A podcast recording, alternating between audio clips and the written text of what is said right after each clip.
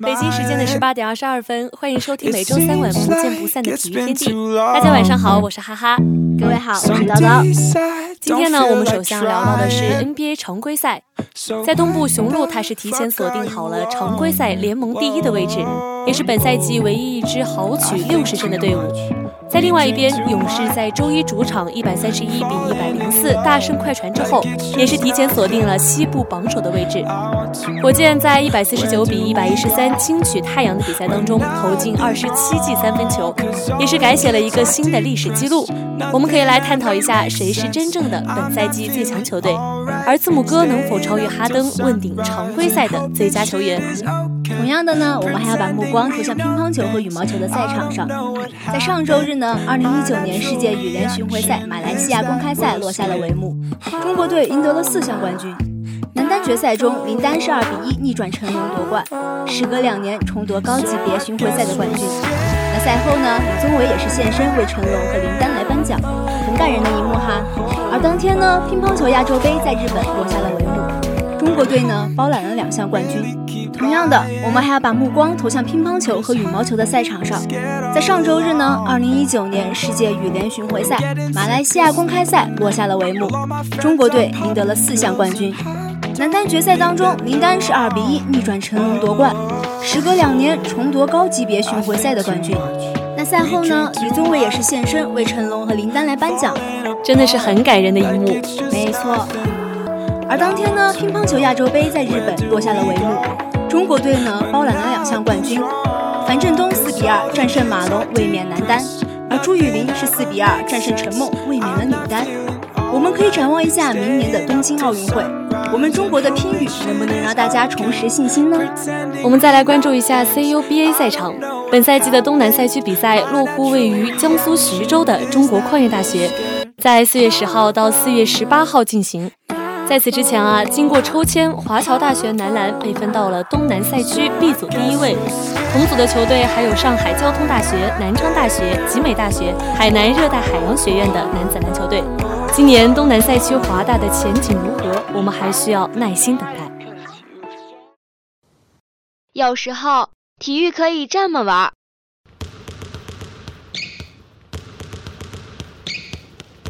有时候体育可以这么玩。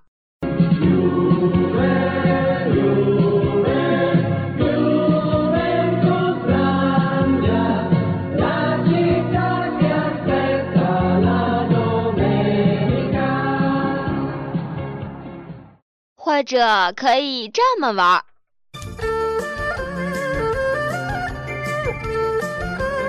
哎，停停停停停停！好像有什么奇怪的东西混进去了。哦，没事没事，只要有亮点，随便你怎么玩。接下来就是体育秀秀。开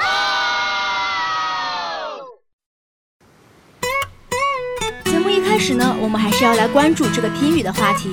上周日呢，乒羽也是结束了两项很重要的赛事，一个是2019年世界羽联巡回赛马来西亚公开赛落下了帷幕，林丹是2比1逆转成龙夺冠。而另外呢，是2019年乒乓球亚洲杯在日本也是决出了冠军，我们中国队呢也是实现了对冠军的大包大揽。接下来我们连线我们的体育评论员崔老师，崔老师你好，你好。嗯，那我们先来说说这个林丹吧，因为确实这个场面也很感人。李宗伟来给他颁奖，那你来评论一下林丹这个夺冠吧。嗯，肯定是不容易吧？大家都知道呢，林丹是两届奥运会得主，已经是三十五岁的高龄了。对于一个男子单打羽毛球的运动员来说呢，这个年龄的运动员以前很少能够达到现在这个地步。然后这个冠军呢是马来西亚公开赛上得的，两年之前的二零一七年。他也是在马来西亚公开赛拿过这个冠军，但是在之后呢，他这两年之间呢，再也没有拿过这个级别的男子单打冠军。嗯，很多人都在传他，说的好听点儿呢，是在为自己的兴趣打球；说的再稍微那什么一点儿，更多的是注重自己的市场价值、商业合同的履行，才能坚持到今天。从现在的这个情况来看呢，他这个冠军拿的还是比较硬气的。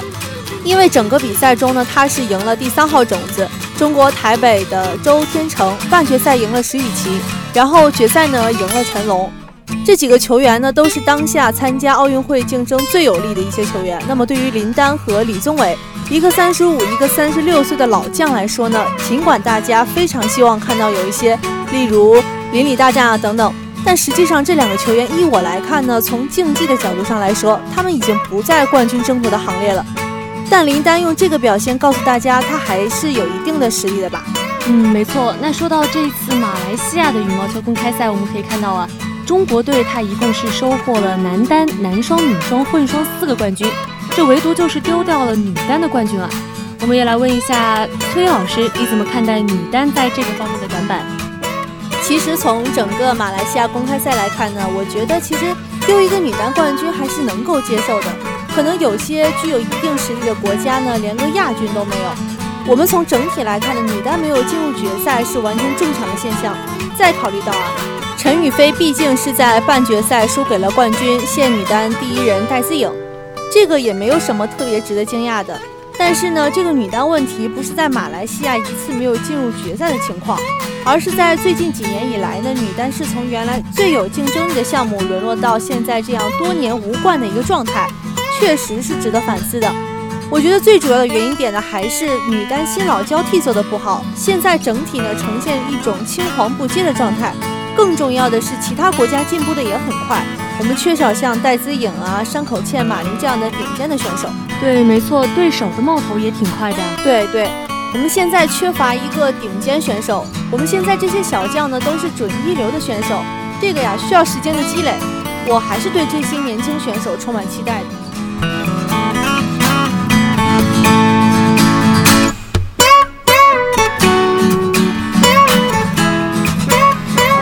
NBA 常规赛。常规赛最后一轮将在明日打响，东部的雄鹿是早已锁定了联盟第一，也是本赛季唯一一支拿下六十胜的球队。东部目前还剩最后一个季后赛名额，而西部这边二到八名的排位仍然存在着变数。我们来连线一下我们体育天地的特邀嘉宾大段老师。大段老师你好，你好。我们先聊聊雄鹿，在上周五大胜七六人后，是一战奠定了全联盟第一的排名。字母哥在这场比赛中轰下了四十五分。十三个篮板，六个助攻，是不是哈登最近这种高光的表现也刺激到了他呢？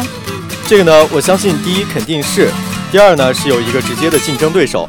首先是七六人，是有可能接下来的东决潜在对手，而且这个对手呢也是比较年轻，刚好呢字母哥跟恩比德在同类球员当中还是被誉为两个最有天赋的，虽然是不同位置，风格也不同，但是他们拥有一些共同的特点，包括这个内外兼具啊，包括运动能力出众啊。也是常人啊之类的，所以这场比赛也是两支球队必须要在季后赛之前呢奠定军心的一场比赛。不过呢，更多的人讨论的是字母哥要跟哈登竞争 MVP，另一边呢还有未来之星这个比拼里面，恩比德和字母哥也是两个被用来做比较的球员。今天呢，字母哥这数据很亮眼，也没有失误，但从另一个角度来看，他在雄鹿扮演的更多是一个终结者的角色吧。你可以说他很重要，但也可以说他身边有很多帮手。很多人可以给他传球，那反观七十六人，在没有恩比德的比赛中，不是西蒙斯一个人就可以串联起来的。恩比德在场的时候呀，七十六人可以做到内外兼顾；他不在的话，那就得看对手了。更何况本场比赛决定胜负的不只是四十五分的字母哥，还有乔治希尔连得七分，帮助球队反超。雄鹿这边人员结构更丰富、更稳定，板凳更深。反观七六人这边呢，这巴特勒显然打得很不开心。好的，我们说完了中部第一的雄鹿之后啊，我们再来看看刚刚锁定西部第一的勇士。勇士在本赛季引进考辛斯之后，也算是成为了众矢之的吧。大段，你觉得雄鹿和勇士到底谁更强？可以给我们对比一下吗？这不用对比啊，肯定是勇士，因为打到现在，西部目测能给勇士带来压力的就只有火箭队了。开拓者在努尔基奇受伤之后，球队的整个体系受到了一定的影响。虽然坎特能够上来打，但坎特一直不是球队所需要的那块拼图。现在只能指望后场双枪能够调试的再精准一些吧。而掘金在打勇士的时候丝毫没有还手之力，只要勇士认真，掘金在七回合比赛中绝对没有胜算。唯有火箭那种以毒攻毒的方法呢，还有可能把勇士给打下去，可能还需要加一些外力的帮忙。雄鹿这边现在还不确定，因为我们忽略了一个名字——绿衫军。波士顿凯尔特人他们可能会是东部季后赛最大的搅局者。到最后，我觉得东部呢会是一个混战，而西部呢，如果火箭最后成功在第二轮避开勇士，那火勇会师在西决还是一个比较合理的剧情。好的，谢谢大段给我们的精彩点评。好的，谢谢两位。那我们还是说回雄鹿这个话题吧，因为本赛季雄鹿的得分点和拥有的武器太多了，即使之前也有字母哥不上场的情况。但是呢，像米德尔顿也会挺身而出，或者是洛佩兹也有巨大的威胁。现在乔治希尔又重新打出了顶级水准，那这样他们在东部第一，甚至联盟第一都是有原因的。所以我认为他们在季后赛当中呢，依然会非常的强硬。而且别忘了，他们对任何一支球队都有主场的优势。嗯，确实啊。那明天呢，就是我们本赛季 NBA 常规赛的最后一轮了。西部第二到第八名依然没有确定，而东部还有一个季后赛的名额，大家一定不要错过了。那说完 NBA，还要聊一下我们自己的球队。预告一下，明天下午的三点半，华侨大学将迎来本赛季第一场比赛，对阵海南热带海洋学院。不出意外的话，应该可以稳稳的拿下。而在后天早上的十点，将对阵集美大学。对，没错。华大同组的对手啊，他除了有上海交大，他有一定的实力之外，其他基本对我们造成不了什么威胁。赛前采访到华大男篮主教练林小宁，他也表示，联赛的平均实力正在逐年提升，对手的水平不容小觑，而球队也正在准备全力备战。同时呢，林教练还透露，全新的战术布置和球队阵容将会在东南赛区时亮相。嗯，那我们也是祝福他们能有更好的表现吧。好的，今天的体育秀到这里就要跟大家说再见了。让我们换个心情，在体育小讲堂之后，我们将会带来哈登与字母哥，究竟谁能夺得本赛季常规赛 MVP？详细介绍。欢迎来到体育天地全新企划体育小讲堂。这里有最不负责任的体育冷知识，有趣的球员外号，专业的体育百科，只需要两分钟，你也能走进体育的世界。体育小讲堂，了解一下。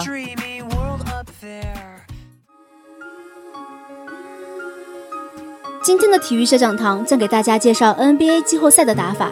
首先，NBA 分为东部和西部两个赛区，每个部分的前八名先互相对战。之后，每个东西部冠军再进行七局四胜制比赛，来决出本赛季的 NBA 总冠军。在对战主客场方面，联盟会根据两支球队在常规赛的战绩来决定谁有多一个主场作战的优势。好了，本期的体育小讲堂到此就结束了。更多热门体育知识，敬请关注每周三晚体育小讲堂。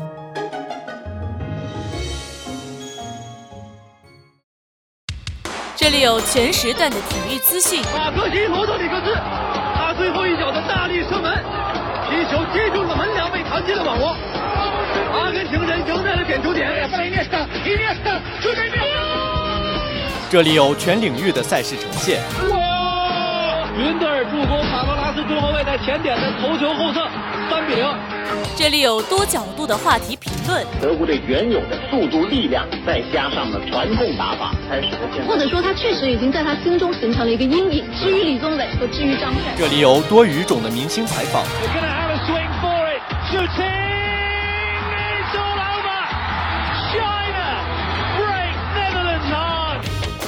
快速、全面、准确，汇聚最流行的全球体育元素。权威、深入、客观，分享最及时的热点话题评论。没错，这里是大话体坛。每周三晚，体育天地，坚信体育带给你的力量。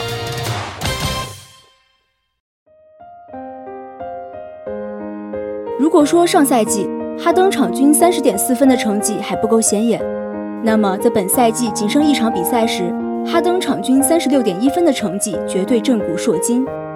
纵观 NBA 历史。也只有上古时代的张伯伦和篮球皇帝乔丹能这样。在三月二十号对阵老鹰的比赛中，哈登拿下三十分，成为史上首位单赛季面对其他二十九支队伍均砍下三十加的球员。面对各式各样的防守都能拿下高分，哈登的得分能力绝对是现役最佳。二零一九年一月四号，火箭客场对阵勇士，首节哈登因伤暂时下场。火箭客场落后十二分，次节哈登再次上场，在线后撤步三分，帮助球队止血。但在杜兰特的暴扣后，火箭半场就落后了十七分，形势不容乐观。一边再战，库里打成二加一，勇士领先二十分。关键时刻还是哈登，他先单挑贝尔命中三分，又胯下运球打进重头。第三节末，在三分线外一步直接飙中三分，总比分只差六分。进入末节，火箭追分势头不减，哈登助飞卡佩拉暴扣，将比分差距迫近到一分。决胜时刻，杜兰特打成二加一之后，又命中高难度后仰跳投，胜利似乎已经被勇士揽入怀中。但在哈登的带领下，火箭打出六比一，成功追平比分，将比赛拖入加时。加时赛中，比赛异常激烈，火箭率先发难，在前半段握住领先，但勇士韧性十足，杜兰特的重头，库里的一箭穿心，让悬念再起。暂停回来，哈登三分再中。关键时刻，杜兰特再次打进高难度后仰跳投，但哈登飙入准绝杀，火箭成功客场以一百三十五比一百三十四逆转勇士。比赛的酣畅淋漓程度直逼赛季总决赛。数据面板上，哈登拿下四十四分、十五助攻、十篮板，是火箭逆转勇士的不二功臣。赛季前半段，火箭战绩糟糕，六战五败，实在配不上强队的称号。在输给篮网之后，火箭的常规赛排名一度落入西部倒数第二。但哈登独自带队前行，用无可挑剔的成绩带领队伍拿下现在的成绩。在赛季还剩一场时，保留了争夺西部第二的机会。球队进步如此之快，实属不易。在接受采访时，哈登谈到自己作为球队领袖学到的东西。他说：“耐心，耐心。”这些事情不会在一夜之间发生，赛季很长，接受每一场的挑战，接受我们球队经历的伤病。现在我们仍然有机会拿到第二，而且在西部，这很可能是最难做的事情了。保持耐心，继续努力，专注于球队的长期目标上。有人喜欢对哈登的罚篮进行调侃，笑称其为一分雨，但作为那个在球场上扛着球队前进的领袖。或许高效的得分才是哈登最大的追求吧。那些在雷霆打球的日子早已逝去，那个在威斯布鲁克和杜兰特身旁默默奋斗的他，如今已然成为能独挑大梁的超级战士。这样完美数据的哈登，能否卫冕常规赛 MVP？这样一往无前的球队领袖，是否能带领着球队斩落季后赛的对手？这位现役的 NBA 得分超人。已经为最后的战斗做好准备。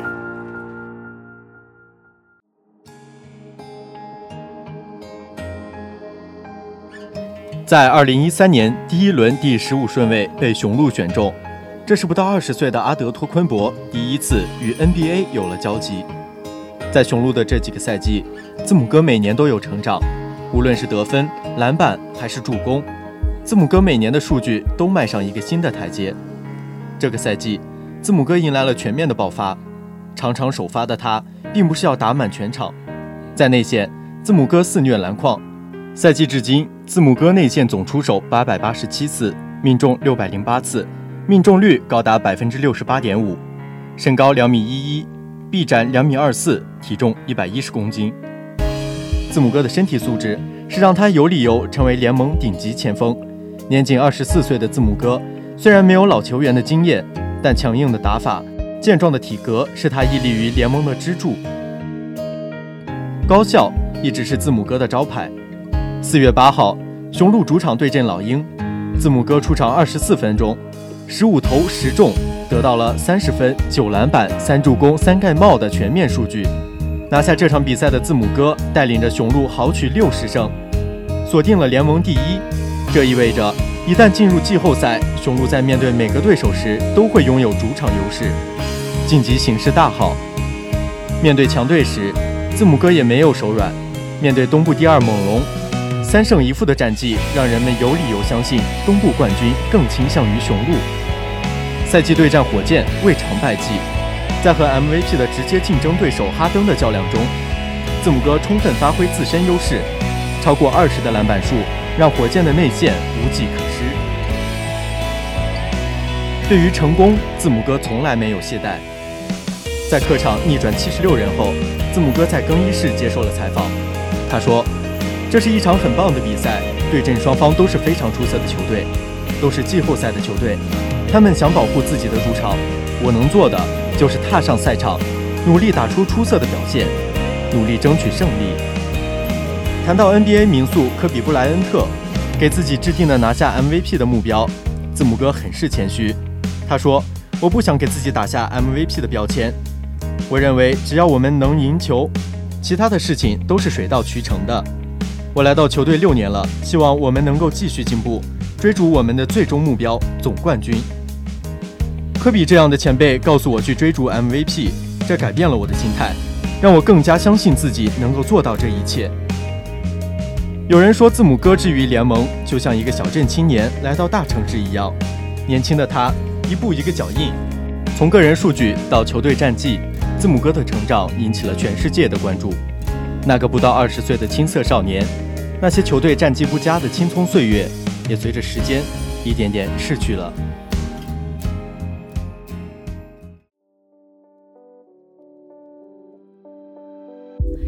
关于 NBA 的 MVP 之争，大家众说纷纭。今年的竞争主要集中于两个人之间。是挑起球队大梁，带领球队在豪强林立的西部排名前三的詹姆斯·哈登，还是逐渐茁壮成长，一步步走向联盟顶尖的字母哥？谁也没有个准确答案。从往年经验来看，MVP 评选标准主要看这些方面：球队战绩、个人数据、涨幅、故事性，其他的一些因素，比如高阶数据也重要。但不是决定因素，毕竟投票的是媒体记者，而不是业界专家。战绩和数据是最基本的，类似于考研中的初试，这里都过不去，后面也别想了。战绩方面，雄鹿目前五十九胜二十负，已锁定联盟第一，即将冲击六十胜。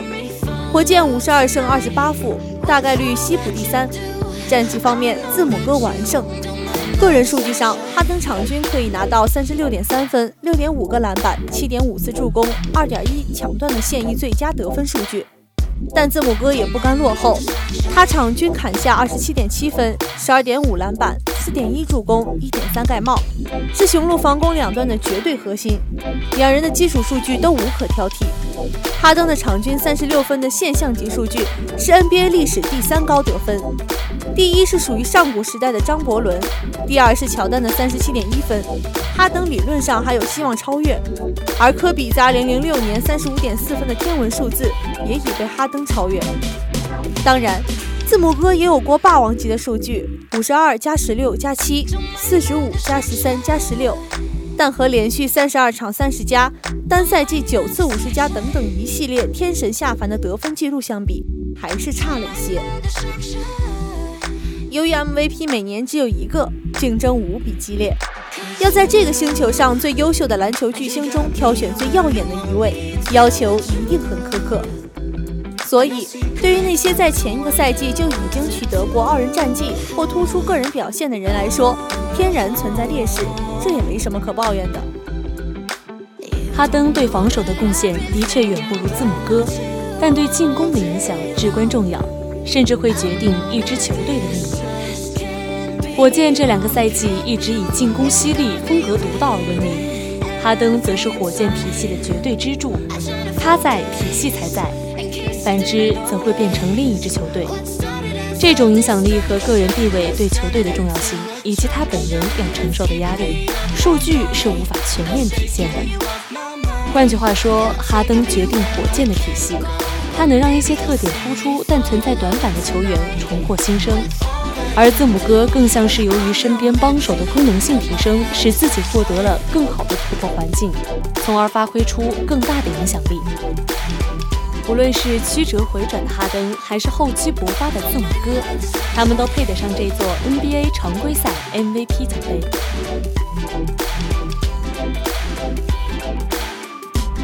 好了，以上就是体育天地的全部内容。播音：崔老师、大段老师，哈哈，晶晶、叨叨，采编：木子、烟花，机务：呼呼、小小和、晶晶。新媒体瑞格共同感谢您的收听我们下周同一时间再见。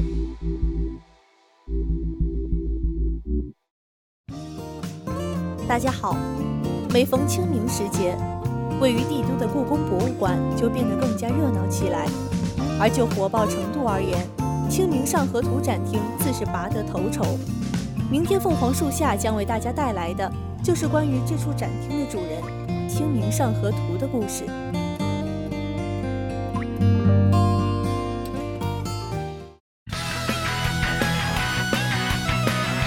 周四凌晨三时，欧冠四分之一决赛继续进行，尤文图斯远赴荷兰对阵阿贾克斯，曼联主场迎战强敌巴萨，强强对决引人瞩目。回到国内，亚冠再战，今晚八点，广州恒大将在主场迎战墨尔本胜利队。视线转到 NBA 赛场，周四常规赛收官之日，早上八点，雷霆对阵雄鹿，勇士对战灰熊，值得期待。